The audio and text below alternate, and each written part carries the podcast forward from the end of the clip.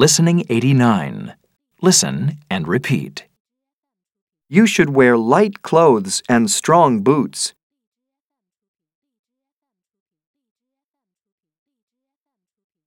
You shouldn't bring valuable possessions.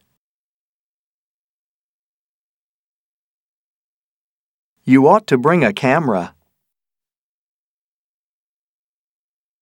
You ought not to bring jewelry. You must stay with your guide. You mustn't walk into the jungle alone.